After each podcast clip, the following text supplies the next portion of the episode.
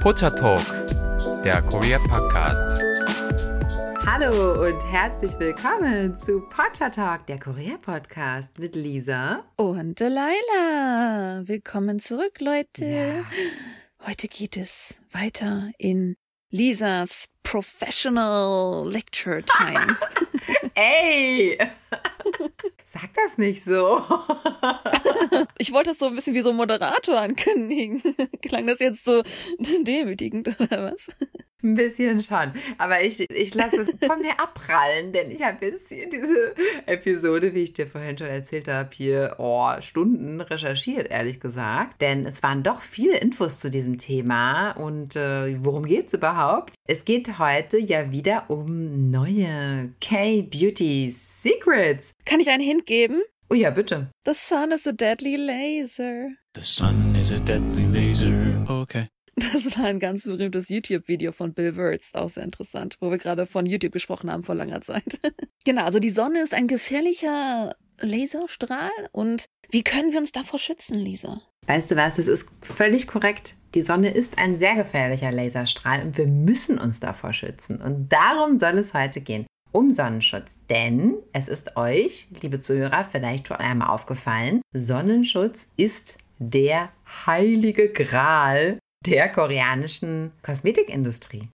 Sonnenschutz ist extrem wichtig und kein Mensch geht ohne einen geeigneten Sonnenschutz aus dem Haus. Ja. Die Lisa auch nicht. Da müsst ihr von lernen jetzt. Ja, ich auch nicht, genau.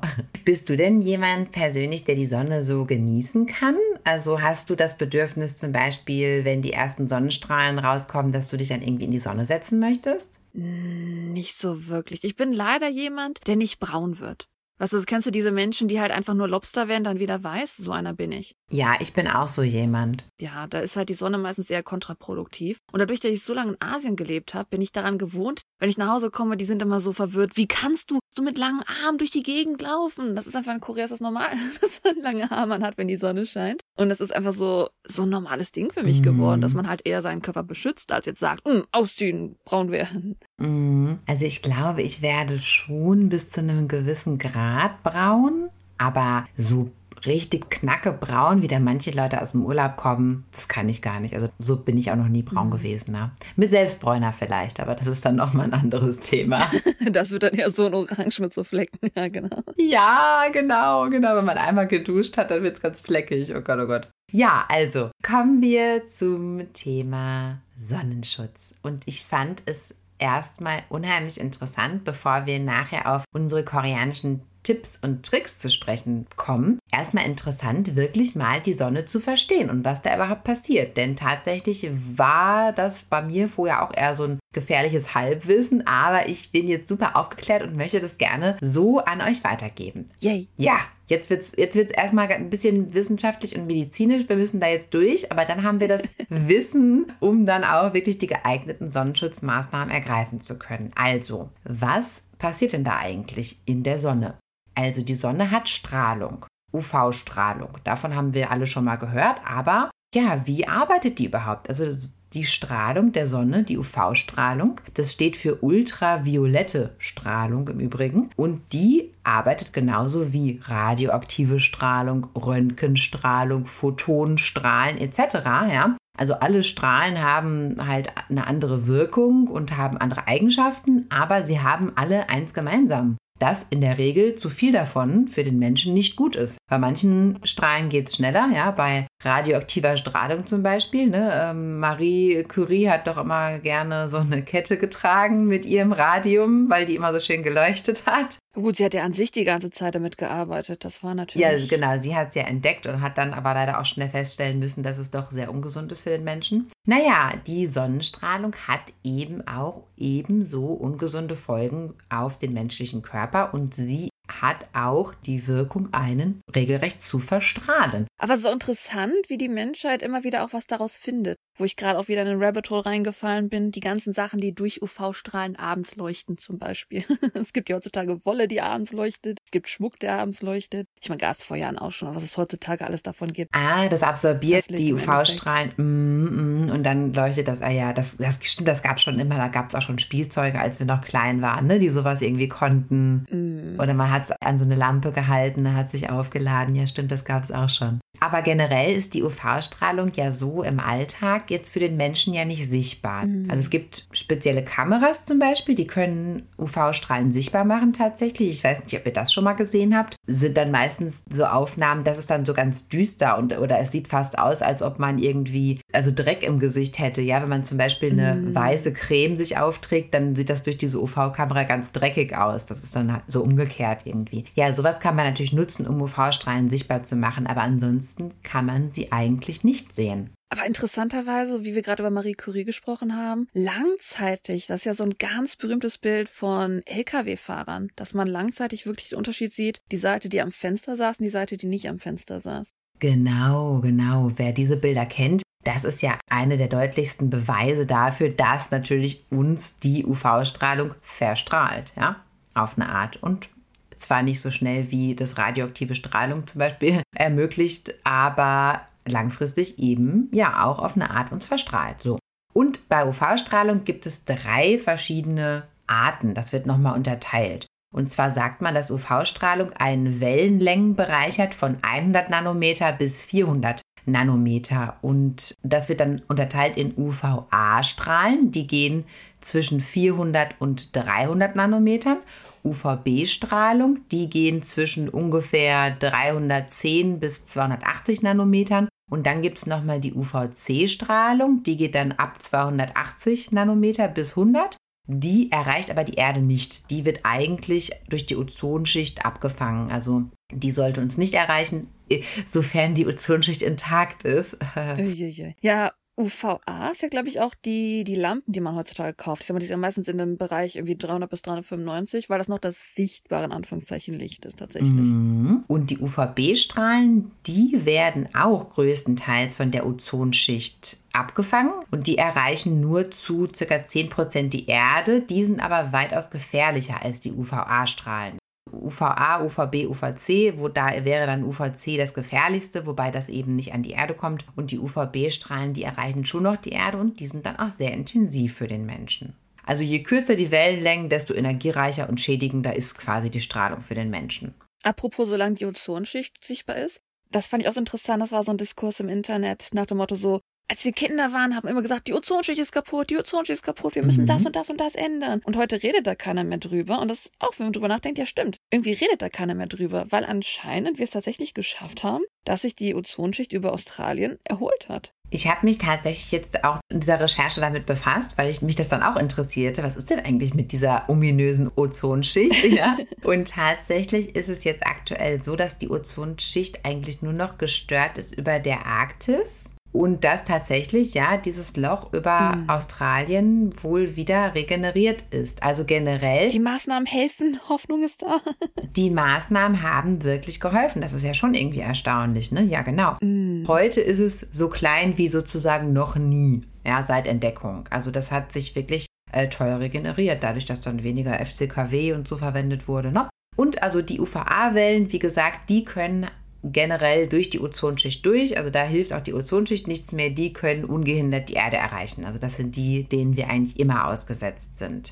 Die Stärke generell der UV-Strahlung, die auf die Erdoberfläche auftrifft, die hängt auch davon ab, auf welchem Breitengrad wir uns aufhalten und welche Jahreszeit wir haben. Ne? Also das variiert dann natürlich. Je näher man am Äquator ist, desto intensiver ist die UV-Strahlung und im Sommer ist die UV-Strahlung generell stärker als im Winter. Und mittags ist sie natürlich intensiver als morgens oder abends. Da gibt es natürlich entsprechende Schwankungen und auch Wolken beeinflussen die Stärke der UV-Strahlung, denn eine geschlossene, dicke Wolkenschicht kann eigentlich auch die UV-Strahlung abhalten, wobei aber leichte Bewölkung und Nebel zum Beispiel auch manchmal die UV-Strahlen verstärken kann. Ja? Das kann das manchmal so Mm, Durch das Hin und Her reflektieren, ne? reflektieren, ganz genau. Auch Wasser, Sand, Schnee, auch sowas reflektiert die UV-Strahlung. Also man ist bei keinem Wetter davor gefreit. Also man muss immer daran denken. Ja, also es ist nicht nur Sonne, äh, Sommer und Strand, sondern eben auch unter verschiedenen anderen Voraussetzungen kann die UV-Strahlung auch sehr stark sein. Außerdem ist es wichtig, wie hoch ein Ort liegt. Zum Beispiel gibt es ja bestimmte Städte, die eben einfach auf einem gewissen ähm, äh, Höhenmeter liegen über dem Meeresspiegel. Und man sagt, dass bei 1000 Höhenmetern die UV-Strahlung um 10% zunimmt. Die Berge in Seoul zum Beispiel, die sind maximal 400 Meter hoch. Also wenn ihr darauf wandert, ja, dann habt ihr ja eine fünfprozentig stärkere UV-Strahlung eigentlich schon. Mhm. Mexico City zum Beispiel ist eine Stadt, die sehr hoch liegt. Die liegt auf 2300 Metern also ist da schon um 23 Prozent die UV-Strahlung höher als in anderen Städten, ja, die eben auf Meereslevel liegen. Also auch sowas muss man dann zum Beispiel bedenken. China hat auch einige Städte, die sehr hoch äh, liegen, Langzhou zum Beispiel. Und wo wir gerade so mit Reflexion gesprochen haben und auch mit dem Loch, das noch über der Antarktis ist, also im Endeffekt auch, wo viel Schnee liegt. Man ist da manchmal so, man vertut sich, aber man denkt so, ah, Schnee, ne, kaltes Wetter. Schnee ist ja auch so extrem reflektierend. Das heißt natürlich, die Berge, wo Schnee liegt, ist natürlich auch nochmal ein bisschen extremer. Ich habe oft Leute gesehen, die waren auf dem Berg klettern, keine Ahnung, haben dann ne, den Urlaub von Bergen verbracht und kommen aber dann gebräunt im Gesicht zurück nach Hause tatsächlich. Genau, und am besten haben sie dann noch so die Sonnenbrille, so den Sonnenbrillenrand im Gesicht. Ne? Das ist dann das genau Schönste, genau so. ne? Und den Mützenrand und oh. Ja, also tatsächlich, ja, das ist eine der größten Gefahrenzonen tatsächlich, wenn man im Schnee auf dem Berg ist. Das ist eigentlich also mindestens genauso schlimm wie im Sommer am Strand. Aber Schatten verringert natürlich die UV-Strahlung um bis zu 30 Prozent. Aber dennoch, auch da gibt es starke UV-Strahlung. Und es gibt also die Sonnenstrahlen, das ist die sogenannte natürliche UV-Strahlung, aber es gibt natürlich auch künstliches UV-Licht. Und das ist in der Wirkungsweise nicht zu unterscheiden von, von Sonnen-UV-Licht. Also es ist egal. Ach was, das heißt, so UV-Lampen, die man im Zimmer hängen hat, das ist auch schädlich für die Haut. Ja, absolut. Oi. Da kommt es natürlich auf die Lampe im Einzelnen an. Ne? Jede Lampe hat dann natürlich entsprechend andere Röhren. Es gibt ja diese Fake-Lila-Lampen einfach, ne? Das ist ja kein UV-Licht, sondern nur lila. man denkt, das ist UV. Du meinst so Schwarzlichtlampen, ne? Genau, sowas. Die sollen ja eigentlich UV sein, aber manche sind halt nur lila Licht zum Beispiel. Ja, aber das ist ja ultraviolettes Licht und Schwarzlichtlampen sind UV-Lampen, ja. Also auch wenn ihr zum Schwarzlicht-Minigolf geht oder im Theater vielleicht gibt es ein Bühnenbild, was mit Schwarzlicht funktioniert oder einfach so im Club oder so gibt es ja auch manchmal so Schwarzlichtdinger. Das sind UV-Lampen, das ist schlecht für eure Haut, Leute. Nur weil es da dunkel ist oder so, ja, das ist dann trotzdem schlecht für die Haut. Und auch UV-Lampen im Nagelstudio, ja, also für, für Gel-Maniküre. Da muss man auch bedenken, dass diese Lampen eine gewisse Strahlungsintensität haben, die auch tatsächlich das Hautkrebsrisiko erhöhen. Mhm. Und das ist den wenigsten Leuten, glaube ich, bewusst. Aber es ist tatsächlich so, dass bei langfristiger Anwendung, also wenn man regelmäßig zum Nagelstudio geht, alle drei Wochen zum Beispiel, macht man eine zehnminütige Bestrahlung, dann ist das schon wirklich schädlich für die Haut. Nach zehn Minuten in so einer UV-Lampe beim Nagelstudio. Jetzt machst du uns Angst über so Eltern der Hände, wie die von der Madonna oder so. Ich glaube, es hat auch einfach damit was zu tun, dass Madonna jetzt auch schon relativ alt ist. Dann darf man auch. ja, ich erinnere mich, damals gab es immer diese die Kommentare. Die hat aber schon alte Hände für ihr Alter. Das ist ja, wer weiß, vielleicht sind es ja die Nägelstudios gewesen. Ja, möglicherweise. Ja, aber war mir gar nicht bewusst, dass die so für ihre alten Hände bekannt war. Naja. Auf jeden Fall, ja, ist das ein Faktor. Und nach zehn Minuten unter so einer UV-Lampe, da sterben, Achtung, von vier Zellen eine ab. Oh das sind viele. Also das ist schon, das ist schon wirklich nicht ohne. Natürlich in der Regel, ja, kann sich der Körper halt regenerieren, aber je länger und je öfter man generell UV-Strahlung ausgesetzt ist, umso schlechter kann sich der Körper dann wieder regenerieren. Aber dazu kommen wir gleich. Was gibt es sonst noch für künstliche UV-Strahlungen? Natürlich Solarium ist klar, das weiß mittlerweile, glaube ich, jeder, dass das nicht gut ist. Ja. ähm, Im Solarium wird mit zu 95 Prozent mit UVA und meistens zu 5 Prozent mit UVB-Licht gearbeitet weil das UVB-Licht auch schneller Sonnenbrand macht, versucht man da ein bisschen weniger UVB-Licht einzusetzen. Aber da das halt die stärkere Wirkung hat auf den Menschen, kann man es halt nicht ganz weglassen, weil ja durch das Solarium eine schnelle Bräune auch herbeigeführt werden soll. Mhm. Kleiner Spoiler-Alert am Rande: Ein Solariumbesuch hilft bei Vitamin D-Mangel nicht, da Vitamin D vor allem durch UVB-Strahlen produziert wird und das wird größtenteils halt im Solarium rausgefiltert. Aber äh, dazu kommen wir nachher zum Thema Vitamin D. Ansonsten wird im medizinischen Bereich noch UV-Strahlung eingesetzt, bei Lasern etc. Und es geht etwas medizinisch noch weiter, denn äh, UV-Strahlung ist natürlich krebserregend. Ja, das ist natürlich eine der großen, schwersten Folgen äh, von UV-Strahlung. Eben die Hautalterung ist ja eher ein Problem, was halt nur mit der Ästhetik zu tun hat, aber es ist eben krebserregend. Ich würde eher sagen, die Hautalterung, ich finde eher, das ist halt dieses Sichtbarste, woran du wirklich siehst, dass, dass es etwas macht. Man sagt immer so ein bisschen, man erkennt Sonnenstudio-Leute daran, dass die Haut einfach so, das klingt blöd, so ledriger sein soll. Ich habe keine Ahnung, was das genau bedeuten soll. Aber einfach, ne, man sieht durch die Alterung halt eher den Effekt der Sonne. Und solch Krebs, besonders in der Haut, fällt nicht so oft auf, außer man jetzt vielleicht irgendwie so Muttermal, das größer wird.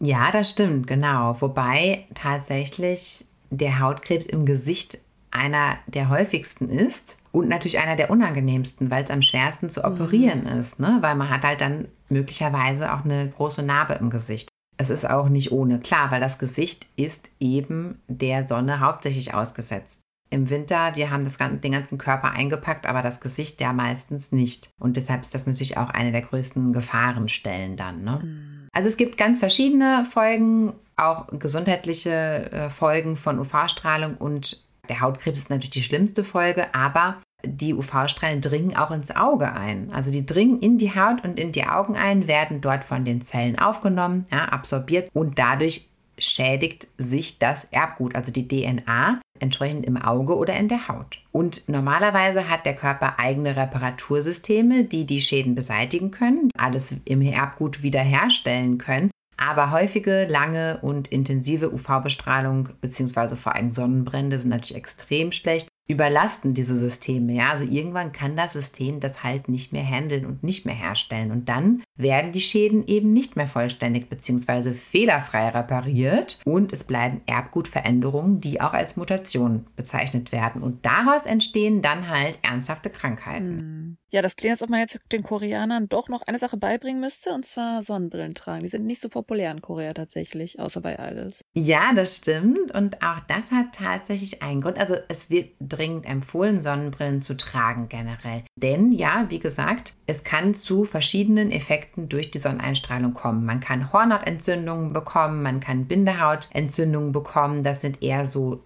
relativ schnelle Effekte, ne? Aber man kann auch wirklich photochemische Netzhautschäden bekommen und auch chronische Schädigungen der Augen, denn die Augenlinse nimmt die UV-Strahlung auf und das ist einer der maßgeblichen Faktoren für den grauen Star. Das ist ja so eine relativ bekannte Krankheit, an der vor allem ältere Menschen leiden. Und zwar richtig viele, denn Menschen über 74 in Deutschland, da haben mehr als 50 Prozent den grauen Star. Wow. Und das kommt maßgeblich von der Sonne. Ist doch krass, oder? Mhm. Es ist nur ein Faktor, ne, die UV-Strahlung, aber ein großer Faktor auf jeden Fall. Den sollte man nicht außer Acht lassen. Zu den Symptomen, die man an der Haut wahrnehmen kann, gehören natürlich Hautrötung und Sonnenbrand. Klar, ganz klarer Fall. Das, daran merkt es natürlich jeder, dass er jetzt ein bisschen zu viel hatte. Außerdem haben viele Menschen ja auch Sonnenallergie. Ich weiß gar nicht so richtig, wie da die Symptome ehrlich gesagt aussehen. Ich hatte das noch nie. Es gibt auch Menschen, wenn sie die Sonne gucken, müssen sie niesen. Äh, das habe ich aber auch. Ach, interessant. Das muss ich mal sehen. Das, nicht so auf Knopfdruck, aber das habe ich da schon öfters mal gehabt. Witzig. Hm. Man kann von der Sonne auch einen Sonnenstich bekommen. Und das habe ich leider schon ein paar Ui. Mal gehabt und ich möchte es nie wieder haben. Mhm.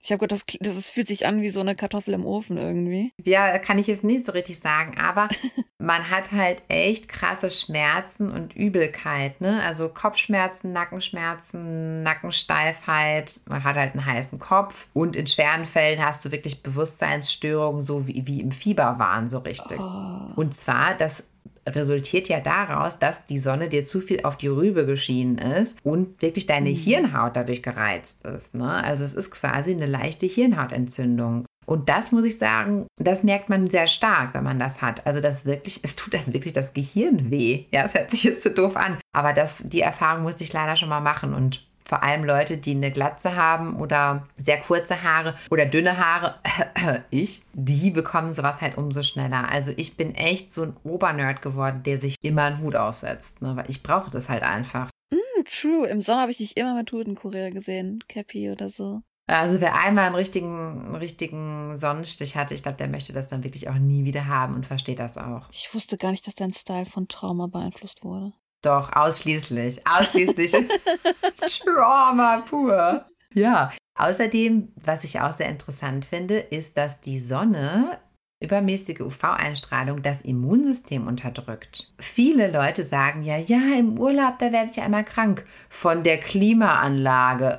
Und in der Tat liegt es aber auch daran, dass tatsächlich durch die UV-Strahlung und die ganzen Reparaturprozesse, die dann im Körper stattfinden, das Immunsystem total geschwächt ist und die Menschen schneller krank werden. Ja, viele Leute bekommen auch Herpes im Urlaub, weil eben auch da die Immunantwort ausbleibt. Da spielt aber an sich auch viel mit. Was natürlich auch ein großer Faktor ist für Krankwerden im Urlaub, ist, dass der Körper vielleicht je nachdem auf der Arbeit immer im Stressmodus ist. Und wenn man plötzlich, das würde man nicht vermuten, wenn du aus dem Stress rauskommst und keinen Stress hast, dann ist der Adrenalinschuss so extrem auf deinen Körper, dass er einfach, wie soll ich sagen, zurückschlägt. Und deswegen ist es ja auch bei vielen Anwälten, die dann in die Rente gehen, dass ähm, viele Anwälte jung sterben, wenn sie in der Rente sind, weil sie ihr Leben lang Stress, Stress, Stress auf Arbeit hatten Mhm. und dann einfach der Körper dieses nicht Stress-Situation nicht vertragen kann, nicht mehr weiß, wie er damit umgehen soll. Genau, genau. Das ist auf jeden Fall ein, ein weiterer Faktor. Und wenn man das dann eben noch mit einem Sonnenbaden kombiniert, dann hat man seinen Körper schon ziemlich ordentlich runtergerockt, beziehungsweise in eine ziemlich krasse Alarmsituation gebracht. Und ja, meistens wird man dann eben krank. Also es wird auch empfohlen vom ganz normalen Hausarzt quasi, dass man bei einer schon einfachen Erkältung eigentlich gar nicht mehr Sonnenbaden soll, also wirklich gar nicht mehr eigentlich in die Sonne gehen soll, weil eben die Gefahr besteht, dass das Immunsystem dann noch zusätzlich blockiert, ja. Genau, und wie gesagt, die langfristigen Wirkungen der UV-Strahlung auf die Haut sind natürlich die Hautalterung und der Hautkrebs. Ja, helle Hauttypen sind dafür besonders anfällig, sind anfälliger als dunkle Hauttypen, denn die Pigmentierung, die dunkle Hauttypen haben, die schützt tatsächlich die Menschen vor der UV-Strahlung. Also Menschen mit afrikanischem Hauttyp, sehr dunklem Hauttyp, die bekommen zum Beispiel auch tatsächlich sehr selten Hautkrebs. Andersrum auch, blaue Augen sind viel, viel lichtempfindlich. Ich habe mich mal gefragt, warum ich so Probleme hatte, in die, Sonne zu gucken oder Probleme habe, im Schnee das Licht zu sehen. Wenn man helle Augenfarben hat, dann ist man noch viel sensitiver auf so Lichtstrahlung. Genau, und das ist auch die Antwort, die du eigentlich vorhin selber gefragt hast. Warum denn Menschen in Korea gar keine Sonnenbrillen tragen? Und die Antwort ist tatsächlich die, dass sie diese Schmerzen teilweise, also die ich Nicht persönlich wahrnehmen. verspüre, ja, gar nicht so haben. Also mir tut Mm. es richtig körperliche weh, wenn ich, ja, wenn die Sonne strahlt, ich habe keine Sonnenbrille auf. Ne? Und das empfinden die halt nicht so. Aber Kopfbedeckungen zum Beispiel, Trotzdem schadet es, ihr müsst trotzdem Sonnenbrillen tragen. ja, die, die halten sich ja dann dafür gar nicht in der Sonne auf. Muss man ja dann auch nochmal so dazu sagen. Aber manche tragen ja auch durchaus Sonnenbrillen. Das ist ja auch ein Fashion-Trend durchaus. Aber so aus medizinischen Gründen, genau, sehe ich es eher seltener. Wobei manchmal so Ajashis haben ja auch so Sportbrillen oder so beim Wandern. Also das sieht man ja dann doch schon manchmal. Naja, aber ist auf jeden Fall nicht so beliebt wie bei uns. Aber bei der Sonnenbrillenauswahl muss man natürlich auch darauf achten, dass man natürlich eine geeignete Sonnenbrille tatsächlich kauft, was Frau Lisa ähm, 25 Jahre lang nicht gemacht hat, weil Frau Lisa kein Geld hatte und sich halt immer einfach irgendeine billige Sonnenbrille. Ja, sorry, hast du dir als Teenager jetzt eine teure Gibt es Sonnenbrille? nicht auch in den billigen Läden diese 400 UV-Lichtschutz-Sonnenbrillen heutzutage? Genau, 400, du sagst es nämlich, 400 Nanometer sollte die Sonnenbrille nämlich äh, schützen, also vor der Wellenlänge 400 Nanometern, was UVC-Strahlung entspricht. Äh, das sollte tatsächlich gegeben sein, um einen guten Schutz der Augen zu haben. Und ja, das gibt es auch in günstigeren Läden, klar, aber ich habe da halt nie drauf geachtet. Und da ist bestimmt auch mal eine Sonnenbrille dabei gewesen. Das liegt daran, dass du so ein Fashion-Monster bist und nicht drauf geguckt hast. Genau, was hat mich das denn früher interessiert? Ja, jetzt mal ehrlich, also heute bin ich natürlich ganz anders drauf. Aber früher habe ich mir natürlich noch um den grauen Star jetzt keine Sorgen gemacht. Ich bin immer eine Person, die heute noch verwirrt ist, wenn ich so eine Sonnenbrille sehe und da kannst du voll durchgucken. Das ist so, so ein ganz leichtes pink Getön, da steht da drauf 400 Nanometer Beschützung. Ich so, hä, das macht keinen Sinn, die muss dunkelschwarz sein, um sicher zu sein. Das ist heutzutage auch schon alles anders mit der Technik. Ja, das ist alles anders. Ich meine, man muss ja auch davon ausgehen, dass zum Beispiel die Scheiben im Auto oder die Scheiben in einem Flugzeug, die sind ja auch klar, aber die haben ja trotzdem auch UV-Schutz. Also das geht ja alles. Aber es ist halt angenehmer fürs Auge, wenn es halt etwas dunkler ist. Ne? Das ist natürlich nochmal was anderes. Im Subway in Seoul haben die den oberen Teil auch in der Regel so ein bisschen gedunkelt. So ein dunkles Blau oder so zum Beispiel bei den Türen und Fenstern. Stimmt, stimmt, die sind auch so abgedimmt. Ja, genau. Was ein bisschen traurig ist, wenn du auf Stehhöhe Videos machen willst, manchmal, aber meistens klappt's. Stimmt, die Farben sehen dann komisch aus, ja, hast du recht. Aber ähm, ich denke, das hat auch einfach mit dem Augenkomfort Ja, zu tun. Dann. So, jetzt geht es noch einmal um das Thema Hautkrebs und dann kommen wir in unseren Beauty-Bereich, okay? Also wir Yay. schließen jetzt einmal nochmal das Thema Hautkrebs ab, damit es wirklich eine runde Sache ist und wir wirklich begreifen, wie wichtig unser Sonnenschutz ist. Also UV-Strahlung ist die Hauptursache für Hautkrebs, ja, die Hauptursache. Und weißer Hautkrebs ist die generell häufigste Krebsart. Ah, Hautkrebserkrankungen haben besonders in der hellhäutigen Bevölkerung weltweit die stärkste Zuwachsrate, stärker als jede andere Krebserkrankung. Also Das ist doch nicht normal, das ist doch nicht in Ordnung. Ja, da muss man sich doch verschützen. Ja? In Deutschland erkrankt aktuell jeder siebte Mann und jede neunte Frau bis 75 Jahre an Hautkrebs. Tendenz steigend. Aber ich habe das Gefühl, das ist natürlich jetzt vielleicht auch so ein bisschen voreingenommen, dass wenn, ne, wenn die Sonne rauskommt in Deutschland, die Leute rennen zum Schwimmen, dann würde ich sagen, dass doch eher die Frauen auf der Wiese liegen, sich bereuen. Ich hätte gedacht, dass dann die Frauen häufiger vertreten sind tatsächlich. Weiß ich nicht, aber dafür Aber vielleicht ändert sich der Trend ja noch, weil du hast ja gerade gesagt, das ist ja bis zum ganz hohen Alter, vielleicht war es ja vor 50 Jahren wegen Krieg und Arbeit noch anders. Ich weiß, kann auch Arbeit sein, genau, kann auch einfach Bauarbeit sein, sowas. Genau, das ist halt auch wieder die Frage. Vielleicht äh, spielt da eben auch mit rein, dass Männer vielleicht öfters auch Berufe machen, die draußen stattfinden. Ne? Dass sie dann wieder öfters den UV-Strahlen ausgesetzt sind. Oder wie der LKW-Fahrer, hab ich vergessen. Genau, oder vielleicht generell, natürlich sind die Körper auch unterschiedlich und nicht dieselbe Dosis UV-Strahlen kann bei Männern und Frauen das gleiche bewirken. Weißt du, solche Effekte hat man ja dann auch immer noch zusätzlich. Ne? Die Körper sind ja nicht gleich eins zu eins. Also allein in Deutschland verdoppelt sich die Rate an Neuerkrankungen an weißem Hautkrebs alle 15 Jahre. Verdoppelt sich die Rate. Man unterscheidet zwischen hellem und schwarzem Hautkrebs. Also der schwarze Hautkrebs ist natürlich der gefährlichere. Ja, das sind dann wirklich diese dunklen Melanome, die dann halt wirklich diesen gefährlichen Hautkrebs auslösen. Der helle Hautkrebs ist relativ gut behandelbar, aber auch da gibt es natürlich Todesfälle. Und die Zahl der Todesfälle generell durch Hautkrebs in Deutschland war im Jahr 2021 bei etwa 4100 Menschen. Das ist jetzt nicht so unfassbar viel, aber wie gesagt, die Zahl steigt unheimlich rasant an.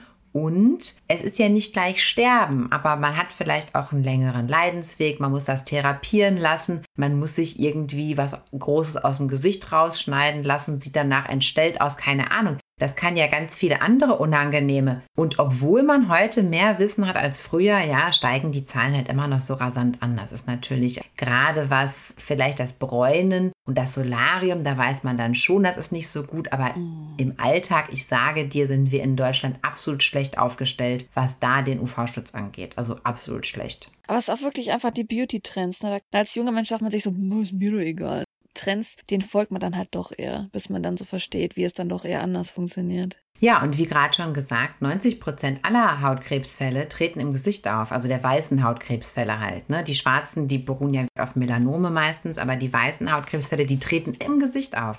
So. Und jetzt kommen wir aber zu einem Thema, und zwar der Hautalterung. Und weil Hautkrebs, das bekommt ja jetzt vielleicht nicht jeder, aber Hautalterung, das bekommt auf jeden Fall jeder zu spüren, der sich da nicht wirklich drum kümmert. UV-Strahlung ist der Feind eurer Haut bitte einmal morgens und einmal vorm Schlafengehen abends dreimal aufsagen, diesen Satz. Und dann kommt die Sonne aus dem Spiegel und bestrahlt euch. nee, eben nicht. Die bleibt dann weg.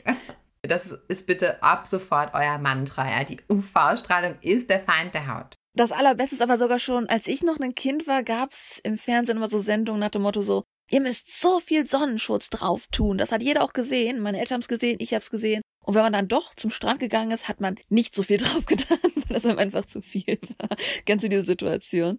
Ja, ganz genau. Ich erkläre gleich noch, wie nämlich die Sonnenschutzcreme richtig aufzutragen ist. Denn da fängt es ja schon an. Da fängt das Problem ja schon an, dass den meisten Leuten gar nicht bewusst ist, wie das überhaupt wirklich anzuwenden ist. Die UVA-Strahlung hat besonders die Eigenschaften, dass sie sehr, sehr tief in die Unterhaut eindringen kann. Und durch dieses Eindringen, durch diese Verstrahlung eurer Zellen, sterben Zellen ab in der Unterhaut. Und das verursacht die Bildung sogenannter freier Radikale, die dann wiederum das Kollagen im Bindegewebe schädigen können und auch die Neubildung von Kollagen verhindern. Diese ganzen Begriffe, die hat man vielleicht schon mal so aus der Werbung gehört, aber es ist wichtig, dass man einmal so den Mechanismus versteht. Deshalb nimmt die Haut an Straffheit und Elastizität ab und die elastischen Fasern in der Haut fangen an aufzuquellen. Und das sieht man dann eben auch von außen, ja, dass eben die Haut nicht mehr so dehnbar ist und dass sie durch diese Bindegewebsschädigungen anfängt zu hängen und dass die Faltenbildung eben entsteht, ja, weil da nicht mehr so viel drunter ist. Ah. Und sagt man deswegen, dass die Haut so ledrig ist, wenn man sich dann zum Beispiel viel Sonnen geht? Ja, weil ich denke, diese Assoziation mit dem Leder kommt daher, dass die Haut halt trocken ist. Ne, weil Leder ist ja irgendwie ist ja ein trockenes Material, was ja auch zur Faltenbildung neigt. Also Leder ist ja nicht so ganz glatt. Das ist ja durch die Bewegung des Leders, dadurch entstehen ja Falten im Leder, was ja okay ist beim, beim Schuh, aber nicht beim Gesicht. Und Ich habe das immer nur gehört. Ich habe das Gefühl, Leute, die das ja auch noch anders sich verbildlichen wollen, dass ja schon alleine, wenn du ein Fenster hast und du stell, tust deine Kleidung neben das Fenster stellen, dann werden die, man sagt das immer so schön, sonnengebleicht. Man sieht ja schon bei Kleidung, wie schädlich so ein Sonnenstrahl sein kann. Da muss man sich das einfach vorstellen, wie das dann in der eigenen Haut aussieht. Tatsächlich, also die UV-Strahlung, die bleicht ja, ja Kleidung oder auch andere Gegenstände, die man vielleicht immer so im Fenster stehen hat, bleicht die ja auch richtig aus. Ja, das ist wirklich eine starke Strahlung und natürlich kann die auch viel im Gesicht auslösen und wie gesagt, auch in eurer Unterhaut, wirklich in euren tiefen Hautschichten kann das wirklich viel auslösen und eben dadurch ja, hängt die Haut, es kommt zu diesen Falten, vor allem diese, diese papierartigen, trockenen Mikrofalten. Und das sieht man eben schon bei Menschen, die in ihrer Jugend viel gebräunt haben. Da sieht man natürlich einen klaren Unterschied in deren Erscheinungsbild und im Erscheinungsbild von koreanischen Ajumas, die sich wahrscheinlich nie gebräunt haben. Ne? Das ist dann schon ein ganz anderes Erscheinungsbild. Und dann kommen da wieder die Leute daher und sagen, ja, die haben ja so gute Gene. Ähm, ja, die haben wahrscheinlich auch ganz gute Gene, aber die haben auch ihr Leben lang ein ganz anderes Verhaltensprogramm abgefahren. Und durch unser Verhalten Mhm. bestimmen wir natürlich maßgeblich, wie wir später aussehen. Ja? Diese Annahme, man sei da so willenlos und das würde einfach mit einem passieren, die ist halt falsch. Nein, man kann durch sein eigenes Verhalten halt echt viel kontrollieren. Ich denke, da ist es kulturell vorteilhaft, dass halt meistens der Beauty-Trend, ja, das, das wird ja oft kritisiert in Korea, dass der Beauty-Trend eher so dieses nicht gebräunt sein, dieses äh, eine helle Haut haben ist. Aber da ist halt der Vorteil, dass wenn Kinder diesen Druck haben, dem Beauty-Trend zu folgen, dass sie dann halt auch eher die Sonne vermeiden, tatsächlich. Mhm, genau. Ja, ich sag mal so als Beauty-Trend im Gesicht, wenn man vielleicht ein bisschen Kontur haben möchte oder so, dann kann man ja auch einfach einen, Bronzer benutzen oder so einen, so einen Contour-Stick oder so, um da halt ein bisschen Farbe ins Gesicht zu zaubern. Ne? Man muss es sich da halt nicht reinbräunen. Es hält ja auch eh nicht so lange, diese Sonnenbräune. Ne? Was natürlich auch Folgen sind, im Gesicht sind einfach, dass man rissige Haut bekommt, aber auch, dass man Sommersprossen und Pigmentflecken bekommt, sogenannte Altersflecken. Wir nennen die Altersflecken, weil die Menschen das ab einem gewissen Alter durch das ganze Sonnenbaden entwickelt. Ne? Deshalb assoziieren wir das auch mit Alter. Ja gut, bei manchen Menschen genetisch, zum Beispiel, man kann ja auch, wenn man zum Beispiel schwanger ist, eher dazu neigen, Altersflecken zu bekommen. Oder, wie gesagt, manche Leute haben Sommersprossen, einfach die, die sind immer im Gesicht da. Das ist auch gar nichts Negatives. Das ist natürlich alles genetisch auch unterschiedlich von Mensch zu Mensch. Das kommt auch nicht nur durch die Sonne, genau. Das hat auch was mit der Genetik zu tun, absolut. Aber natürlich kann man sich das auch selber durch UV-Strahlung heranzüchten. Mhm. In den meisten Fällen wird halt den Leuten der Zusammenhang zwischen Sonneneinstrahlung und der UV-bedingten Hautalterung erst klar, ja, wenn es halt schon sichtbar ist. Ne? Das ist halt leider immer das Problem. Also erstmal, wenn die dann erste Fältchen und Pigmentflecken haben, dann wird den meisten Menschen klar, okay, das kommt wahrscheinlich daher. Und dann ist es natürlich immer schon ein bisschen spät. Also insofern, ich bin ja auch kein Fan davon oder schreite da immer gleich protestierend ein, wenn ich höre, dass mal irgendwer sagt, ja, du brauchst das doch noch gar nicht. So zum Beispiel Antifaltenpflege oder so. Ja, du brauchst das doch noch gar nicht. Du bist doch noch jung oder du hast doch noch keine Falten. Ja, denn wenn man die Falten hat, gehen sie ja auch nicht mehr weg. Das ist ja das große Problem. Deshalb muss man ja vorbeugen. Eben nicht erst warten, bis man schon die ersten Zeichen im Gesicht sieht. Also kleiner Appell an euch, liebe Zuhörer, fangt sofort an und fangt auch ab heute an, ja, und wartet nicht erst, bis irgendwelche Anzeichen zu sehen sind, denn dann kriegt man es entweder gar nicht mehr weg oder nur teuer, teuer und riskant und sieht dann doch nicht so toll aus, ja. Also am besten einfach das eigene Aussehen erhalten durch eben ganz einfache Mittel und über die sprechen wir jetzt. Was kann man denn da tun? Ich habe aber das Gefühl, das ist jetzt so ein bisschen der traurige Aspekt der Folge, der jetzt kommt, denn die besten Produkte sind in Korea und ich glaube, nur ein paar Zuhörer von euch sind jetzt gerade dabei, auf dem Weg nach Korea zu gehen. Ähm, aber ich denke, dass wir an sich trotzdem auch so allgemeine Tipps euch mitgeben können. Aber ich muss sagen, was Produkte angeht, zum Beispiel was schon an Sonnencreme, den Geruch angeht, da ist natürlich Korea in manchen Sachen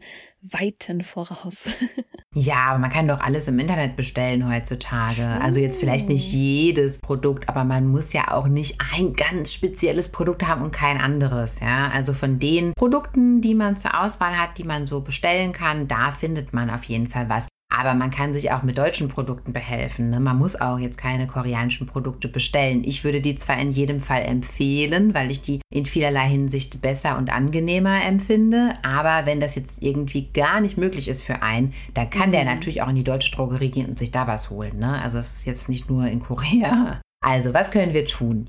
Wie gesagt, die UV-Strahlenbelastung jedes einzelnen Menschen hängt vom eigenen Verhalten ab. Das muss man sich erstmal ganz klar bewusst machen. Jeder von uns kann sich bei Tätigkeiten im Freien, besonders auch im Urlaub, durch sein eigenes Verhalten vor der UV-Strahlung schützen. Und wenn man sich nicht sicher ist, wie stark ist denn eigentlich die UV-Strahlung hier an diesem Ort oder generell heute oder wie auch immer, da kann man mal in seine Wetter-App gucken die man auf seinem Handy vorinstalliert hat, eigentlich jede Wetter-App hat auch einen UV-Index dabei. Den berücksichtigt man oder beachtet man wahrscheinlich normalerweise nicht, weil es eigentlich für viele Menschen uninteressant ist. Aber da kann man ablesen, wie stark ist denn die UV-Belastung hier gerade am Ort. Damit man mal so ein bisschen Gefühl dafür bekommt. Denn es hängt, wie gesagt, gar nicht mal immer so von der Jahreszeit ab. Generell natürlich sollte man einfach die Sonne vermeiden. Also das sieht man in Korea ganz stark, wie sehr die Sonne vermieden wird, denn auch im Sommer zum Beispiel sitzen koreanische Menschen selten draußen. Ja, die essen trotzdem im Café oder im Restaurant drin zum Beispiel. Die wenigsten Cafés und Restaurants haben überhaupt Terrassen. Es gibt es eigentlich ganz selten, dass man überhaupt draußen sitzen könnte. Doch gibt schon einige. Das ist schon ein neuer Trend geworden. Vielleicht achte ich auch mehr darauf, weil ich durch einen Hund habe und dann natürlich nur dahin gehen kann, wo eine Terrasse ist. Das ist natürlich was anderes. Ich glaube, das ist tatsächlich der Grund, meine Liebe. Ähm, Aber es gibt schon einige, wenn man drauf achtet. Also, naja. Ich würde mal sagen, per se sitzen die Menschen aber auf jeden Fall lieber drin. Würdest du das unterschreiben? Hat auch mit der Klimaanlage zu tun. Auf jeden Fall. Und je nachdem, wenn man vielleicht ein bisschen später Nacht trinken will, wird das Wetter auch ein bisschen anders. Ja, am Abend sieht man eher Leute draußen sitzen. Ne? Am Abend, dass die dann irgendwie am Potscher sitzen oder dass die generell einfach draußen irgendwo sitzen. Weil wenn die so am Hangang sitzen zum Beispiel, dann haben die auch immer ein Zelt dabei. Also, hm, dass die Leute sich so in die Sonne setzen, nein. Das ist so amüsant, weil wenn man jetzt so denkt, so, die haben immer ein Zelt dabei, es gibt wirklich so Momente, da gehst du zum Hangang, das hat eine riesige Wiese zwischen dem Fluss und der, der Stadt, kann man so sagen. Und sehr häufig sind da Leute, die haben so ein Halbzelt dabei. Das ist einfach so ein Zelt, wo die im Endeffekt dann so drinnen sitzen, aber dann rausgucken können. Und du hast einfach den Hangang voll mit diesen Halbzelten. Da ist ein sehr amüsantes Bild, sich anzusehen. So Strandmuschel oder so nennt man das, glaube ich. Ne? Das ist so ein Zelt, was, was sich so automatisch aufbaut, wenn man das so hinschmeißt. Ne? So eins ist es. Ja, genau, mhm. genau. Genau, per se hilft es natürlich vor allem den Menschen in Korea, dass halt einfach auch die Bräune traditionell gesehen ja nicht schick ist. Ne? Das haben wir auch schon oft erklärt. Ne? Das wurde ja früher assoziiert mit Leuten, die halt schlechter angesehene Berufe machen mussten, die auf dem Feld gearbeitet haben oder so. Die waren dann eben gebräunt und die eleganten Leute, die akademische Berufe hatten, die durften sozusagen in Räumen sitzen und waren dann halt weniger gebräunt dieses Bewusstsein hilft natürlich per se schon beim Sonnenschutz, dass das Bedürfnis der Bräunung gar nicht so da ist. Allerdings da sehe ich auch eine steigende Tendenz. Bei so Bodybuilding-Typen zum Beispiel, jetzt auch bei Singles Inferno 3, da war ein Kandidat dabei, der hieß Legion Sock und der war auch sehr gebräunt. Also das sieht man doch immer mal wieder vereinzelt, dass gerade so Typen, die Bodybuilding machen und so ein bisschen männlicher sind. Ja, gut, aber gerade Bodybuilding ist ja meistens Spraypaint, weil die ja wirklich dann ihre Muskeln dadurch zeigen wollen. Ja, nee, der hat in der einwöchigen Staffel von Singles Inferno, da hat er jetzt nicht jeden Tag sich das Spray tannen lassen. Also der war schon wirklich so braun. Ja gut, aber das, das hält ja auch länger als nur einen Tag zum Beispiel. Ich dachte jetzt, ja, hast gesagt, also, er hat okay. jeden Tag am Strand gelegen. Also vielleicht hat er sich da auch jeden Tag gespraytant. Ich weiß es nicht, auf jeden Fall. Also das, da gibt es dann schon so auch diese Ästhetik, dass das dann manche auch ganz attraktiv finden. Aber ich würde sagen, per se ist auf jeden Fall die helle Haut immer noch angesagt, keine Frage. Die Menschen in Korea, die bringen sich auch einen Schirm mit, einfach ganz oft. Ja, die bringen dann einfach. Hm, Sonnenschirme. Ja, das ist im Prinzip ist das, ist das ein anderer Schirm eigentlich als der Regenschirm? Ja, es gibt auch Ja, spezielle. also du kannst halt keinen durchsichtigen Regenschirm benutzen für den Sonnenschirm, sage ich mal so. Stimmt allerdings, weil das ist ja tatsächlich im, im Regen wird ja meistens der durchsichtige Regenschirm verwendet. Du hast recht. Nee, also das ist dann natürlich schon ein schwarzer oder so. Und tatsächlich, also fast jeder Bezirk in Seoul zumindest, hat an den Kreuzungen immer so ganz große Schirme, die sie aufstellen. Und da stehen immer alle drunter. Keiner steht außerhalb des Schirmes. Alle stehen im Schatten von dem Schirm, während sie warten, dass halt die Ampel grün wird, dass sie rübergehen dürfen. Stimmt, das ist total angenehm. Das finde ich auch echt äh, eine sehr, sehr clevere Idee und ich finde, das hilft auch sehr, sehr angenehm. Aber ich denke schon, dass auch viele also wirklich sich einen Schirm mitbringen, wobei, ja, Jüngere jetzt vielleicht nicht, das ist halt eher so ein Ajuma-Ding. Also meine Schwiegermutter hat immer so einen Schirm dabei, so einen Sonnenschirm und hält den über uns. Und gerade bei Ajuma ist ja super populär, dass die diesen riesen, wie soll ich sagen, das ist nicht eine Cappy, das ist so eine Art Riesencappy. so einen Sonnenschutz. Ja, so ein Visor. Genau. Mhm. Genau, der hat vor allem nach vorne hin halt so einen mega langen Schirm. Mhm. Während Corona waren ja auch diese Sonnenbrillen so populär geworden, die an so einer Art Maske eigentlich waren. Hast du die gesehen? Das eine, also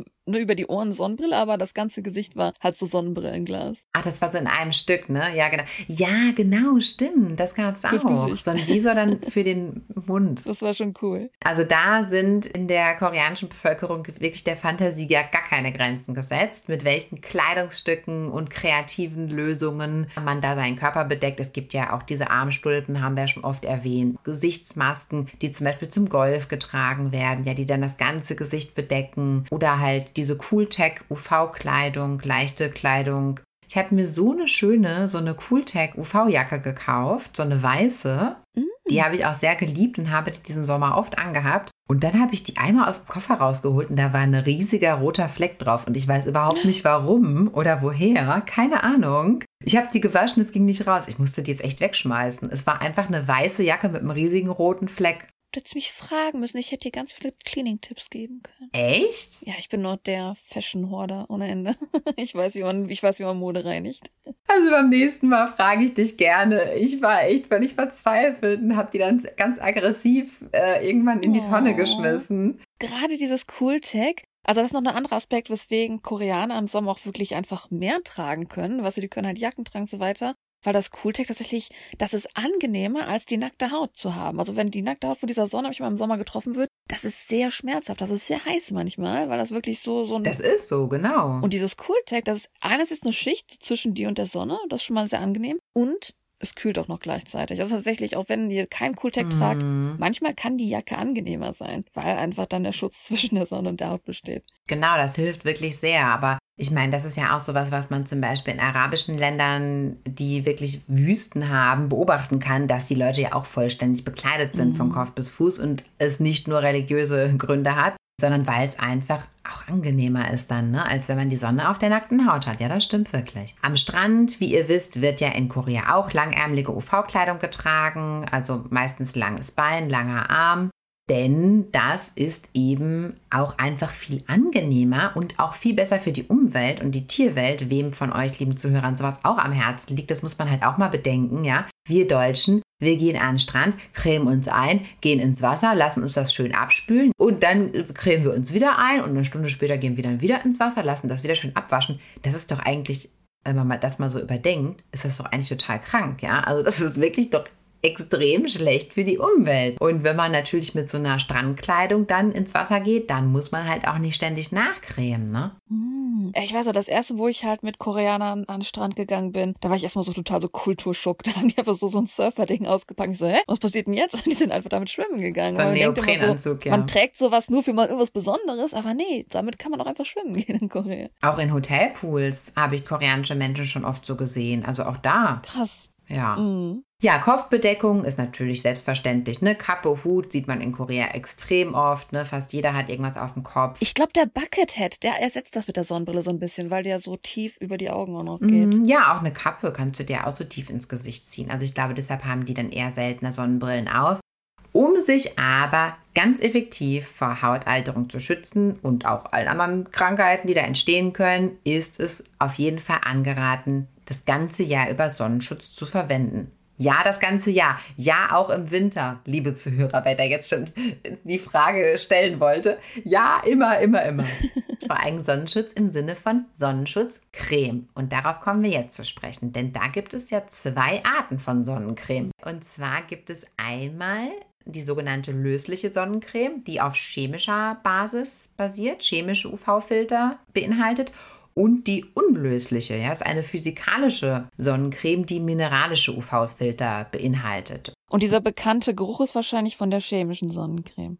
Also ehrlich gesagt weiß ich nicht, wovon du sprichst, denn ich würde der Sonnencreme keinen eindeutigen Geruch zuordnen. Ich glaube, es hat auch mit der Parfümierung zu tun. Echt nicht? Also wenn ich an Sonnencremes denke, denke ich immer an einen ganz gewissen Geruch und den finde ich ist in koreanischen Artikeln nicht so präsent wie in den deutschen. Ah ja, okay. Okay, dann weiß ich, glaube ich, doch, was du meinst. Stimmt, du hast recht. Also so Deutsche, vor allem die für den Körper, die haben schon so einen starken Geruch, den man auch meistens wiederfindet, dann bei, auch bei unterschiedlichen Marken. Ne? Mm. Aber ob das was mit der Parfümierung zu tun hat, egal. Auf jeden Fall stimmt, die koreanischen Gesichtssonnencremes riechen nicht so oder anders. Ähm, die löslichen Filter, die absorbieren die UV-Strahlen, also diese chemischen, ja, die arbeiten so, dass sie das absorbieren, dann unschädlich machen. Und diese unlöslichen Filter, also quasi diese mineralischen Filter, die reflektieren die UV-Strahlung.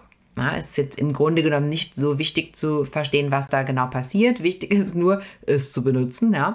Generell werden aber natürlich Bio-Sonnencremes mit mineralischem UV-Filter, also diese natürlichen Cremes, werden natürlich empfohlen, weil sie halt einfach besser, ja, natürlich für eure Haut und euren Körper sind. Chemische Sonnencremes können auch Allergien auslösen. Und man hat sogar in Studien festgestellt, dass Rückstände von chemischen UV-Filtern im Blut und in der Muttermilch nachgewiesen werden konnten. Wobei das noch nicht so klar ist, was das dann für Folgeschäden hat. Aber auf jeden Fall ist es natürlich immer besser, da irgendwie Bioprodukte zu verwenden. Problem ist allerdings bei denen, bei diesen mineralischen Sonnencremes, die machen sehr weiß. Also das ist dann schon, als ob man wirklich so ein bisschen weißes Make-up drauf hätte und das findet jetzt vielleicht nicht jeder so schön oder das passt vielleicht nicht zu jedem Hauttypen. Bei manchen sieht es vielleicht einfach nicht so gut aus. Da muss man sich ein bisschen durchprobieren, ja. Also ich benutze tatsächlich, ich muss jetzt sagen, ich gehe Korea fremd. Ich benutze aktuell ein Produkt aus Japan, denn auch Japan. Ja, denn auch japanische Beauty-Marken haben ganz, ganz tolle, vor allem Sonnencremes. Ähm, da benutze ich eine mineralische Sonnencreme von Biore, die ein bisschen weiß macht, was aber bei meinem Hauttyp okay ist, weil ich bin ja auch sehr hell, das fällt eigentlich nicht so richtig auf und das ist ganz toll. Und was auch das Tolle ist an den mineralischen Sonnencremes, die brennen nicht in den Augen. Also jeder, der schon mal Sonnencreme im Auge hatte, chemische Sonnencreme, der weiß, das kann einem mitunter den ganzen Tag versauen, weil man bekommt das dann auch kaum wieder raus. Man muss sich dann wirklich das ganze Gesicht waschen eigentlich und es brennt und es juckt und es ist unangenehm und es lässt einen nicht mehr in Ruhe. Und das hat man bei mineralischen Sonnencremes nicht. Also die kann man dann auch durchaus vorsichtig ums Auge herum anwenden, denn tatsächlich, wer immer den Augenbereich ausspart mit seiner Sonnencreme, ja, hat natürlich dann das Auge auch immer ungeschützt. ist halt auch doof, ne? Also Augenlid und so. Wie liest man denn die Beschreibung auf Sonnencremes? Da steht ja immer drauf, auf Deutsch LSF, Lichtschutzfaktor. Auf Englisch heißt es SPF, Sun Protection Factor. Keine Ahnung, es war das nur eine Mutmaßung. Auf jeden Fall auf Englisch heißt es SPF. SPF, genau. Und das beschreibt immer den Schutz vor der UVB-Strahlung. Also wenn das jetzt eine Creme mit Lichtschutzfaktor 20 ist, dann seid ihr vor der UVB-Strahlung geschützt. Und zwar könnt ihr dann 20 mal, theoretisch, ne? nur in der Theorie, 20 mal länger in die Sonne gehen als ohne diesen Sonnenschutz. Das gilt es natürlich nicht bis zum Erbrechen auszunutzen, sondern ja, trotzdem unter Vorbehalt, aber so berechnet man offiziell diese Angaben und es wird aber angeraten, also höchstens bis zu 60 Prozent diese Schutzdauer auszunutzen. Vor allem muss man sie auch richtig auftragen, das scheitert man ja auch schon oft dran. Man muss sie richtig auftragen und da das ein Problem ist, wird auch angeraten, eigentlich immer eine sehr hohe Sonnenschutzcreme zu verwenden, denn man schafft es meistens kaum, die richtige Menge aufzutragen und dadurch hat man dann automatisch schon eh nur die Hälfte oder so des Sonnenschutzes. Ja, also offiziell, um sich einen ganzen Körper einzucremen, sagt man immer, man soll zwei Milligramm pro Quadratzentimeter Körper eincremen. Und das wäre ungefähr, wenn man jetzt so eine 200 Milliliter Flasche hat, normale Größe denke ich mal, 200 Milliliter, dass man sich damit nur fünfmal den ganzen Körper eincremen könnte bei einem erwachsenen Menschen. Und dann wird aber auch noch empfohlen, dass man alle zwei Stunden nachcremen soll, weil dann die Wirkung nachgelassen hat. Sprich, wenn du jetzt Wir sollten alle ins Sonnencreme-Business einsteigen und ganz viel Geld machen. Ja, oder? Also eigentlich, das ist ja, das ist ja, das ist ja besser als Wasser zu verkaufen sozusagen, ja. Denn ähm, eigentlich würde jetzt eine 200 Milliliter Flasche, wenn man jetzt alle zwei Stunden nachcremt und man kann fünfmal mit der Flasche cremen. Da kann man ja knapp zwei Strandtage mitmachen, dann ist ja die Flasche schon leer. Und jetzt, liebe Zuhörer, mal brandheiß überlegen, wie lange ihr mit so einer Flasche auskommt. Ja, ich glaube nicht nur zwei Tage, also cremt ihr effektiv zu wenig. Die wird irgendwann nach zwei Jahren weggeschmissen, weil sie schon zu ranzig ist. Du, genau das, ne? Genau das ist es nämlich. Aber da sind wir übrigens beim nächsten Thema. Es wird dringend davon abgeraten, Sonnencremes aus dem letzten Jahr zu verwenden, denn wenn die Cremes zu alt sind, wenn die offen waren, dann oxidieren die und dann können tatsächlich auch wieder krebserregende Stoffe entstehen. Also dann hat man nochmal ein Zusatzproblem. Also auf gar keinen Fall alte Sonnencremes verwenden. Die sollte man einfach wegschmeißen. Unsere Folge heute ist ja so ein Biohazard-Warnung. Voll, ne? Okay, zurück zum Sonnencreme-Label, denn da steht ja noch was anderes drauf. Und zwar auf den deutschen Sonnencremes gibt es dann meistens nochmal ein extra Label UVA mit so einem Kreis drumherum. Und dann gibt es noch Pluszeichen. Entweder 1, 2, 3 oder maximal 4 Pluszeichen.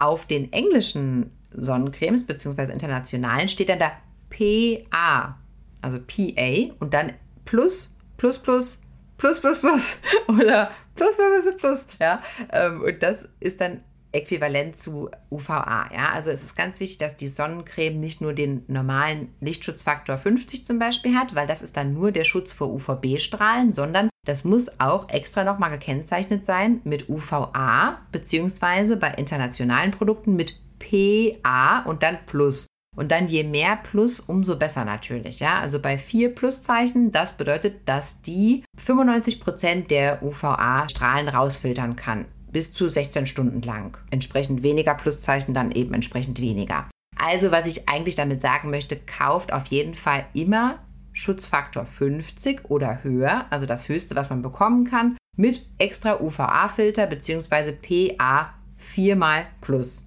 Also geht da gleich in die Vollen rein auf jeden Fall und denkt euch nicht, nee, ich will ja jetzt auch nicht zu viel und ein bisschen braun werden will ich ja auch noch. Denkt so nicht, denn ihr werdet es nicht schaffen, die eigentlich geeignete Konzentration überhaupt aufzutragen. Im Gesicht wird angeraten, dass man zwei Schichten macht. Eine Schicht ganz dick auftragen, das ist ja auch unangenehm. Also erstmal eine dünne Schicht, das einziehen lassen, dann nochmal eine dünne Schicht. Dann kommt man einigermaßen halt auf diesen Schutzfaktor. Gab es da nicht auch so ein Meme von BTS, wo die so ein ganz weißes Gesicht hatten, weil die sich so ganz doll eingecremt hatten? Also so sich ordnungsgemäß eingecremt hatten? das kenne ich gerade nicht, aber ich kann es mir natürlich gut vorstellen, ja.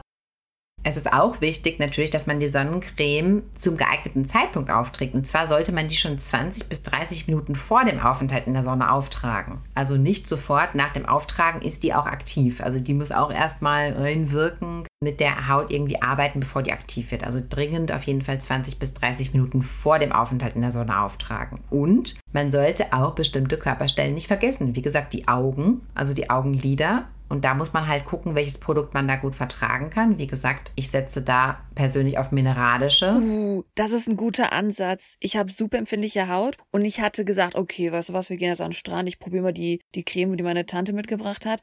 Und ich hatte ein Tomatengesicht, weil ich so reagiert auf diese dämliche Sonnencreme. Das muss man echt erstmal testen, bevor man sie benutzt. Das ist äh, ein guter Warnhinweis. Ja, Sonnencremes sind schon starke Cremes auch und wie gesagt, vor allem die chemischen. Das kann halt nicht jeder vertragen. Also da muss man halt echt echt gucken. Aber auch da finde ich zum Beispiel, die koreanischen Produkte sind in der Regel bei mir immer sehr gut verträglich gewesen. Und ich bin auch jemand, der zu irgendwelchen Ausschlägen oder so neigt. Aber da muss halt jeder selbst gucken. Also da kann ich jetzt nicht das Nonplusultra euch nennen, leider, ja. Aber was natürlich wichtig ist, wie gesagt, also bestimmte Stellen nicht vergessen. Augen nicht vergessen, Lippen nicht vergessen. Dafür gibt es auch extra Lippenpflege mit Lichtschutzfaktor äh, euren Scheitel nicht vergessen. Ja, ich habe auch schon öfters mal Sonnenbrand auf dem Scheitel gehabt tatsächlich. Und da tut man sich dann Sonnencreme auf den Scheitel. Hm. Man kann ja auch zum Beispiel eine Sonnencreme kaufen ohne Öl. Es gibt ja auch gel, gelige Sonnencremes. Ne? Das kannst du dir auf den Scheitel auftupfen, da passiert nichts. Hast du keinen Fettkopf danach oder so. Schön, so eine, so eine Fettpatte. Naja, okay. Also natürlich auch die Ohren nicht vergessen, auch hinter den Ohren nicht vergessen und auch eure Hände nicht vergessen und auch eure Füße nicht vergessen und rein theoretisch auch, wenn ihr da irgendwo liegen möchtet, eure Fußsohlen. Auf dem koreanischen Markt gibt es auch ganz viele Produkte, die man sich so mitnehmen kann, damit man halt zwischendurch immer mal wieder nachcremen kann. Vor allem jetzt aufs Gesicht bezogen. Ne? Es gibt so Sunsticks zum Beispiel, das sind etwas dickere, ja, so Deo-Stick-artige Produkte, würde ich mal behaupten. Und die kann man sich dann zum Beispiel aufs Gesicht auftragen. Oder es gibt auch Cushion Foundation Döschen, ja, die kennt ihr ja, ne? wo man sich eben die Foundation so auftippen kann. Das gibt es eben auch mit Sonnencremes. Ich habe das Gefühl, dass heute so schon so der Standard eigentlich, dass eigentlich Make-up so einen Sonnenschutzfaktor haben sollte und wenn nicht, wird der oft kritisiert. In Korea ja, aber in Deutschland nicht. Du, ich habe neulich hier ein Puder gesucht, was irgendwie ein bisschen Lichtschutzfaktor hat und ich sage dir, ich habe keins gefunden, kein einziges in der Drogerie. Krass. Weil ich finde sogar in Amerika ist das auch schon so ein bisschen Pflicht heutzutage. Ah. Schon etwas besser geworden, auch genau. Also das kann man auf jeden Fall. Und kleiner Spezialtipp, ich habe mir auch schon öfters mal so einen leeren Kuschen bestellt. Kann man sich nämlich auch auf, ne, auf diversen asiatischen Versandhäusern bestellen. Und, ähm, und dann kann man sich da einfach seine eigene Sonnencreme reindrücken, ja, mit der man gut klarkommt. Und dann kann man sich die halt auch zwischendurch mal wieder auftragen. Ne? Ja, das sind halt alles so To-Go-Tipps.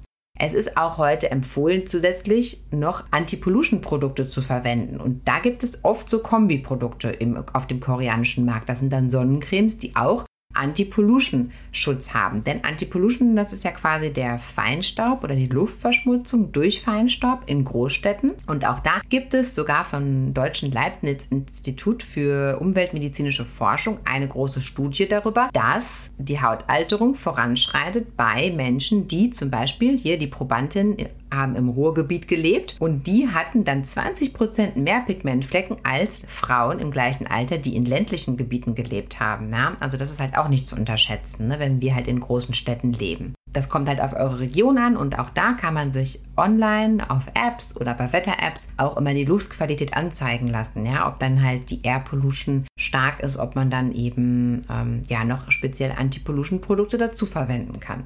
Und jetzt kommen wir zu einem letzten Aspekt, den ich aber jetzt nicht außer Acht lassen will, denn ich kenne auch das deutsche Argument sehr gerne. Ja, aber was ist denn mit Vitamin D? Das ist doch auch total gesund, in die Sonne zu gehen und dann produziert ja auch der Körper Vitamin D und das brauchen wir ja auch.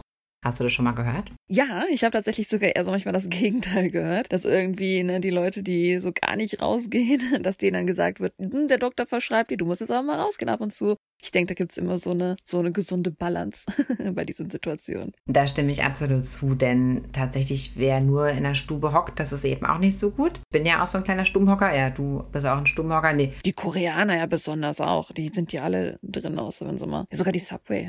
Also ich glaube, in Korea wird auch viel Vitamin D-Supplement gebraucht. Ja, ich glaube das nämlich auch. Also auf jeden Fall, das hängt natürlich auch mit unserem heutigen Lebensstil zusammen, ne? keine Frage. Ähm, wir müssen eben ja auch nicht mehr so viel ans Tageslicht. Und äh, ja, viele mögen es halt auch nicht so gerne. Aber natürlich die Bildung von Vitamin D ist tatsächlich erwiesenermaßen der einzige positive Effekt, den die UV-Strahlung auf unseren Körper hat. Ein Vitamin D-Mangel kann viele Folgen haben, und zwar Knochenerweichung. Ja, das, da leiden dann vor allem auch wieder viele ältere Menschen drunter. Ne? Ähm, Atemwegsinfekte hat man leichter, aber auch natürlich sowas wie Depression und Stimmungsschwankungen können durch Vitamin D-Mangel kommen. Auch optische Symptome wie bis Haarausfall oder so brüchige Nägel, auch sowas halt. Und deshalb ist es auf jeden Fall wichtig. Ja, deswegen sagt man ja, man muss ja nicht übertreiben, sich direkt eine Stunde an den Strand legen, sondern dass man einfach halt ein, zwei Spaziergänge am Tag macht zum Beispiel.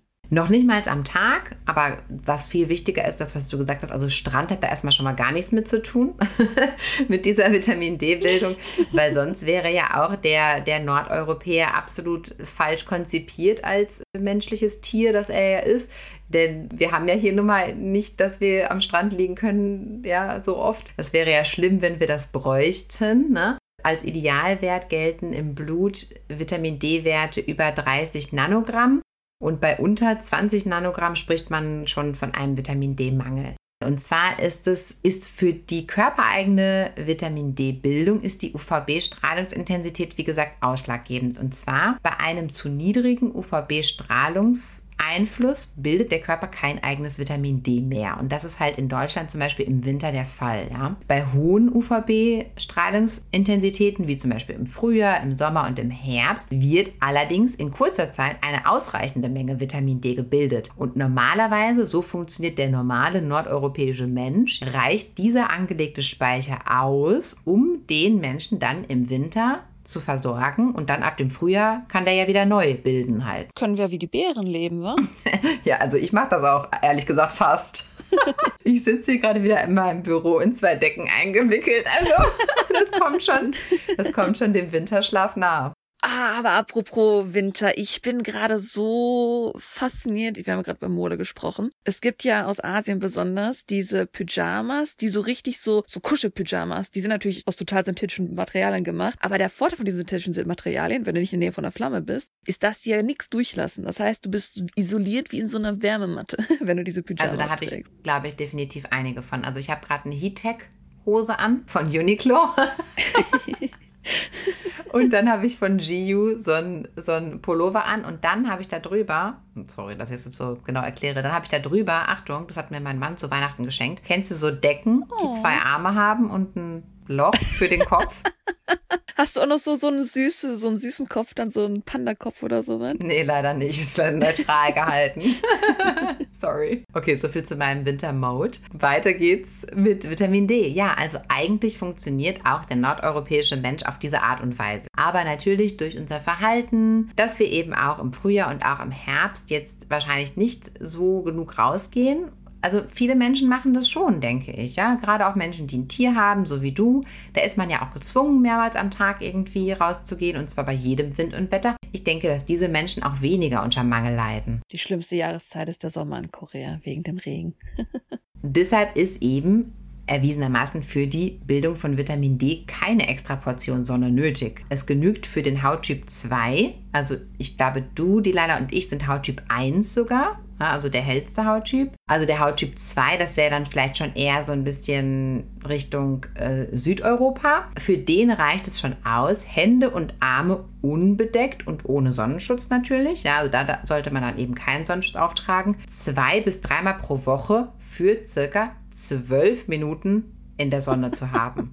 Ja, das übersteige ich auf jeden Fall. Das muss man doch wohl schaffen, oder? Also das soll schon ausreichen, um eine ausreichende Menge Vitamin D zu bilden. Es sei denn natürlich irgendwie die Prozesse im Körper sind gestört, keine Ahnung, ja, das weiß ich jetzt natürlich nicht, ähm, das jetzt mal ausgeklammert, aber das soll eigentlich schon ausreichen. Naja, also wem das nicht ausreicht, wer da Bedenken hat, der kann auf jeden Fall Vitamin D supplementieren. Da empfiehlt sich eine Einnahme von 1000 International Units pro Tag. Das ist immer die Angabe, die man da auf diesen Tabletten liest. Denn Vitamin D hat auch bei übermäßiger Zufuhr hat's keine erwiesenen Nachteile. Also das ist kein Vitamin D. Ja, es gibt ja auch Vitamine, die dann wieder was Schlechtes auslösen bei dir, ne? Genau. Ja, absolut. Vitamin A vor allem, da solltet ihr gar nicht äh, überdosieren. Genau. Und bei Vitamin D ist es aber anscheinend nicht so. Also gibt es keine Studien darüber, dass das irgendwie negativ sich auswirkt. So. Genau. Und das zum Thema Vitamin D. Ja, also das Argument ist jetzt hoffentlich ausgehebelt hier mit, ihr mit eurem Vitamin D. Und zweitens, was ich, ich habe das vorhin schon erwähnt, ich weiß gar nicht, warum möchten Menschen das Vitamin D über das kleine Gesicht? Das Gesicht, das ist doch nur so groß wie eine Handfläche in der Regel beim Menschen, ja? Warum denkt man, dass man über dieses kleine Gesicht das Vitamin D aufnehmen kann, wenn man doch so viele andere Körperstellen hat, die man eigentlich auch mal in die Sonne halten könnte? Also deshalb das Gesicht. Das dürft ihr schon gerne wirklich zu allen Jahreszeiten vor der Sonne schützen. Sonnenschutzcremes mit Kleidung, wie ihr das gerne haben möchtet. Da wird kein Vitamin D-Mangel durch entstehen. Und da komme ich jetzt zum Ende. Ja, ich hoffe, ihr versteht jetzt, warum Menschen in Korea Sonnenschutz als so wichtig erachten, denn es ist so wichtig und die Folgen sind wirklich stark, ja. Jetzt, wo wir so viel Negatives über die Sonne gelernt haben, vielleicht weil wir im Jahr 2024 sind, eine positive Nachricht. Ihr solltet alle nach Nordeuropa reisen, denn dieses Jahr, hast du schon auch schon gehört, gibt es stärkere Sonnenaktivitäten. Das heißt natürlich auch mehr Sonnencreme drauf tragen, vermute ich mal. Aber deswegen sind die, ich weiß gar nicht, wie die im Deutschen heißen, die Auroras sind extremer, viel stärker zu sehen dieses Jahr. Die Nordlichter, stimmt. Mm, genau, also wer das Budget hat, ich glaube, das wäre eine Reise wert. Stimmt, das habe ich auch gehört. Ja, das muss wirklich toll sein. Nice. Vielleicht kommt es auch wieder nach Deutschland. Ich habe gerade ab und zu mal Wohns auch in Deutschland gesehen, wenn es so gebrochen ist. Das wäre ja interessant. Naja, genau. Vielen lieben Dank für diese Belehrung. Das war jetzt eine richtige Lecture hier schon fast. Ja, für mich selbst auch. Ich musste auch selber viel dazu lernen. ja, mein Hund ist jetzt auch schon. Warum redet ihr so lange? Jetzt mach schon fertig. Ja, genau. Wer uns jetzt noch ganz dringend schreiben will, der kann das tun über potchatalk.gmail.com. Ihr könnt aber natürlich auch gerne vorbeischauen, wo ihr uns kontaktieren könnt. Das wäre bei Instagram zum Beispiel. Oder ihr könnt auch bei YouTube reinschauen. Und wer all die tollen Tipps kriegen will und vielleicht auch so ein paar Order-Tipps, wer weiß, der kann auf unserem Blog podchatalk.de vorbeischauen. Genau, da werde ich auf jeden Fall, ja, die Tipps, die ich euch frohen Gemutes geben kann, die werde ich euch da auf jeden Fall verlinken. Dann wünsche ich euch allen noch einen wunderschönen Morgen, einen wunderschönen Mittag, einen wunderschönen Abend. Tschüssi! Tschüss, Anjong!